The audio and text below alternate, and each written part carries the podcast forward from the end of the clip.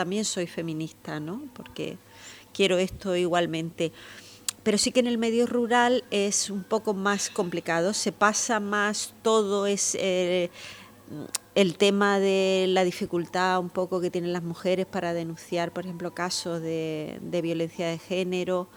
Em, el estar señalada, ¿no? Es que eso es algo que para ellas es terrible, ¿no? Es algo que vivir de alguna manera con, el foco puesto sobre ellas mm, lo llevan muy mal, ¿no? No es, no es lo mismo que, bueno, pues que la ciudad, o sea, que tiene más, más espacios donde pueda de alguna manera em, expresarte con más libertad y tal, y entonces en los pueblos pequeñitos mm, eso cuesta un poco.